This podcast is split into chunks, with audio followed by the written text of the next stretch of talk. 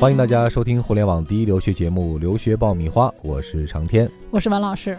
今天这期节目呢，我们要从一部热播剧说起哈。对，《三生三世十里桃花》刚刚收官。对，哎呀，很多人这个很伤感啊。呃，那么我在看这部剧的时候，也是路人转粉，秒变迷妹哈。嗯，刚开始的时候，对于夜华的这个造型也是很吐槽。嗯。后来发现他的演技太好了，尤其是哭戏啊，麻木的哭，伤感的哭，激动的哭，还有这个悲愤的哭，哭出了。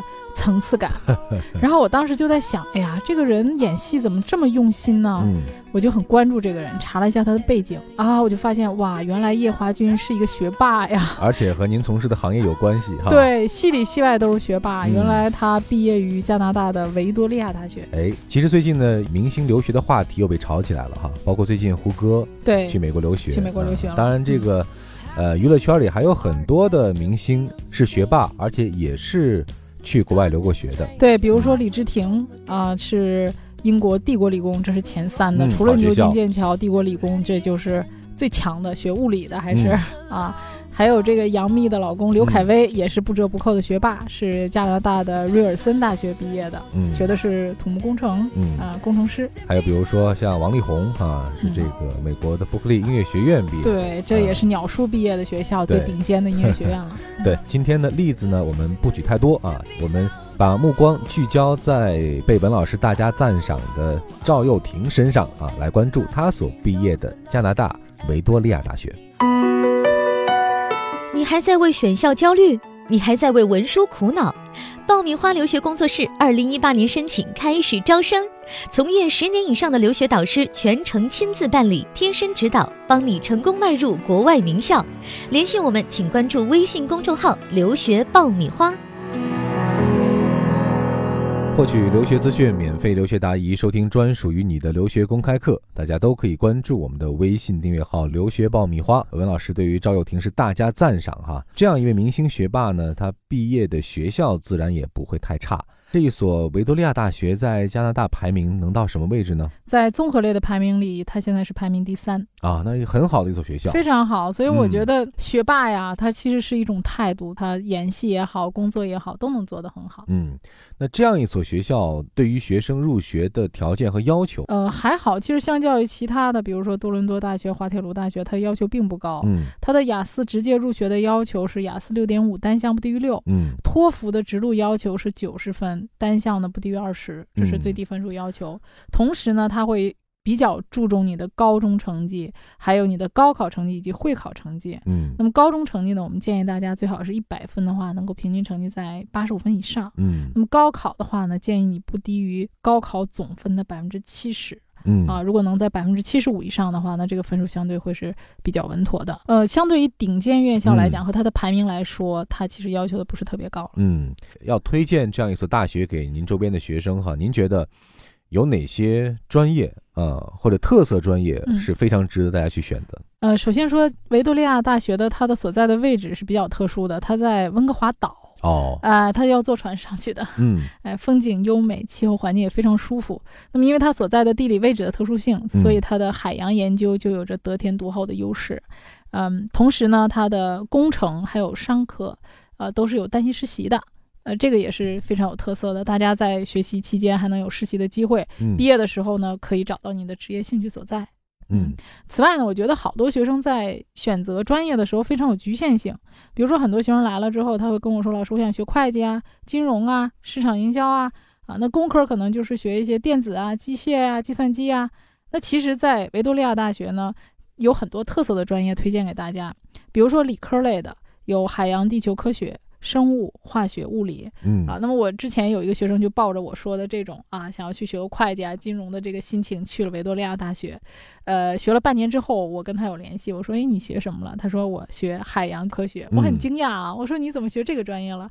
他说到了这儿之后，我才发现我们学校这个专业非常强，我对这个专业非常感兴趣啊。那艺术类的呢，比如说视觉艺术、音乐写作，这也是学校的这个特色专业啊，还有。维多利亚大学的社会科学专业。社会科学专业里面包括了心理学、地理、政治学，都是它比较有特色的专业。总体来说还是很全面的一所大学对哈，而且嗯优势专业也是非常的突出。嗯嗯，那对于很多学生来说，可能我在申请的时候不一定能申请得到哈。比如说一些已经就读呃国内大学的学生，想转学去这所学校，可能性大不大？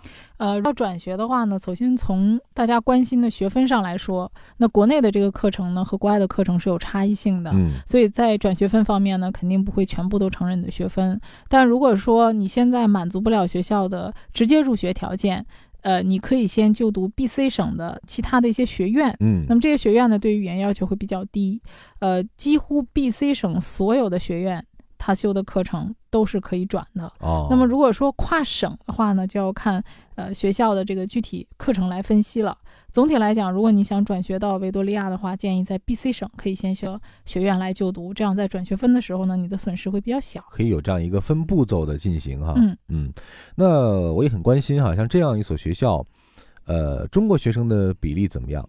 另外呢，嗯就是对于呃国际学生有没有一些特别的政策或者一些特别的优惠呢？嗯，其实维多利亚大学是一个非常多元化的大学，现在呢有将近百分之十的国际学生来自一百二十多个国家。哦，啊，那么现在有将近一千多名的中国学生啊。那么我指的这个中国学生是具有中国护照的学生。那你嗯知道很多是呃中国学生的面孔，但实际上他是已经有绿卡了。对，呃，所以实际上可能你看到的呃中国人的面孔要比这一千多还要多，嗯有很多新移民。嗯呃，那么学校还有两百多个不同的社团。那对于中国学生来讲呢，在温哥华这个地区的话，其实还是比较容易找到归属感的，因为温嗯哥华住的中国人还是比较多。对，啊、还有中国学者联谊会啊，呃，每年都会组织很多有中国特色的这种活动。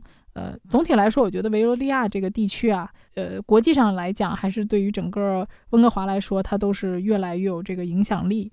呃，对于融入这个集体和环境来说，嗯、是一个非常好的一个方式，因为嗯呃，当地嘛，比如说呃，有寄宿家庭啊、也有学生宿舍。呃，像我以前住的学生，呃，刚过去的时候，他觉得很孤独。那他过节的时候呢，他们同学就当地的同学就请他到他家里去过圣诞节，嗯所以他就等于说在假期的时候呢，就去同学那儿住，平时的话呢，就在宿舍住。啊、整体来讲，他觉得当地人非常友好和热情的。嗯，那这样一个区域，在未来如果找工作或者就业方面，机会会很多吗？呃，还好，其实更多的人还是去 B、C 省，就是我们说去这个温哥华的大区。嗯啊、温哥华这个地区去找工作相对多一些嗯啊、b C 省那个相对来说工作机会啊，还有人员都比较多，所以找嗯工作机会还是蛮多的。嗯，我们今天给大家介绍的呢是一所综合排名在加拿大前三的学校哈。那有一些学生，特别是成绩呃不是那么优异的学生，会担心呃，如果我真的申请过的话，学业会不会很苦？另外，会不会存在一些被淘汰的风险呢？嗯，其实据统计啊，维多利亚大学它的毕业率能够达到百分之八十左右。呃，那么入学以后呢，其实学校给学生的自由度也是很大的。嗯比如说，你可以休学啊、然后你成绩不理想的话呢，你少还可以少修一门课。嗯所以他修课的这个选课上也是比较宽松的。嗯甚至有的学生那个成绩啊低于相应的这个学校最低的要求，他也不会马上淘汰你。嗯啊，他会给学生至少一个学期甚至一年的机会，你去来呃修补你这这个课程。嗯，还是有一个比较宽松的政策的。对啊对对对，很人嗯性化。呃，现在呢已经是到了三月份啊，对于新的一年的申请季来说，呃，已经要开始进行这个准备的过程了。那文老师最后再给我们几点建议吧，对于接下来的这一两个月准备申请加拿大的学生应该准备些什么？呃，加拿大会发现普遍的大学都是喜欢看你的高考成绩的，嗯所以在这最后这个时期呢，啊、大家除了在准备高考的同时啊，也要把这个雅思成绩考好。嗯，可以说，去加拿大的学生，我觉得这个肩上的担子很重，又得高考好，又得把语言考好，两同时对，还得嗯兼顾到你的高中成绩。那么嗯最后预祝大家呢，在下一年的申请当中都能拿到自己啊、理想的大学的 offer。嗯，如果有幸的话呢，还能去辜负曾经就读的学校里去看一看。对，最后想跟嗯大家说的就是，我认为学霸是一种态度。我觉得学霸不是简单的学习好，是做什么嗯事情都很上心、很用心。这也是看了这部剧之后，文老师获得的最大启示，是吧？对对，的确有了这样一种态度，不管你从事什么样的行业，一定会成为其中的明星的。嗯嗯，好了，今天这期节目我们就聊到这儿。这里是互联网第一留学节目《留学爆米花》，获取留学资讯，免费留学答疑，收听专属于你的留学公开课。大家都可以关注我们的微信订阅号“留学爆米花”。当然，在未来加拿大申请的过程中，有什么样的问题需要咨询或者服务需要我们帮助，都可以来联系我们。我们下一期再会。下期再会。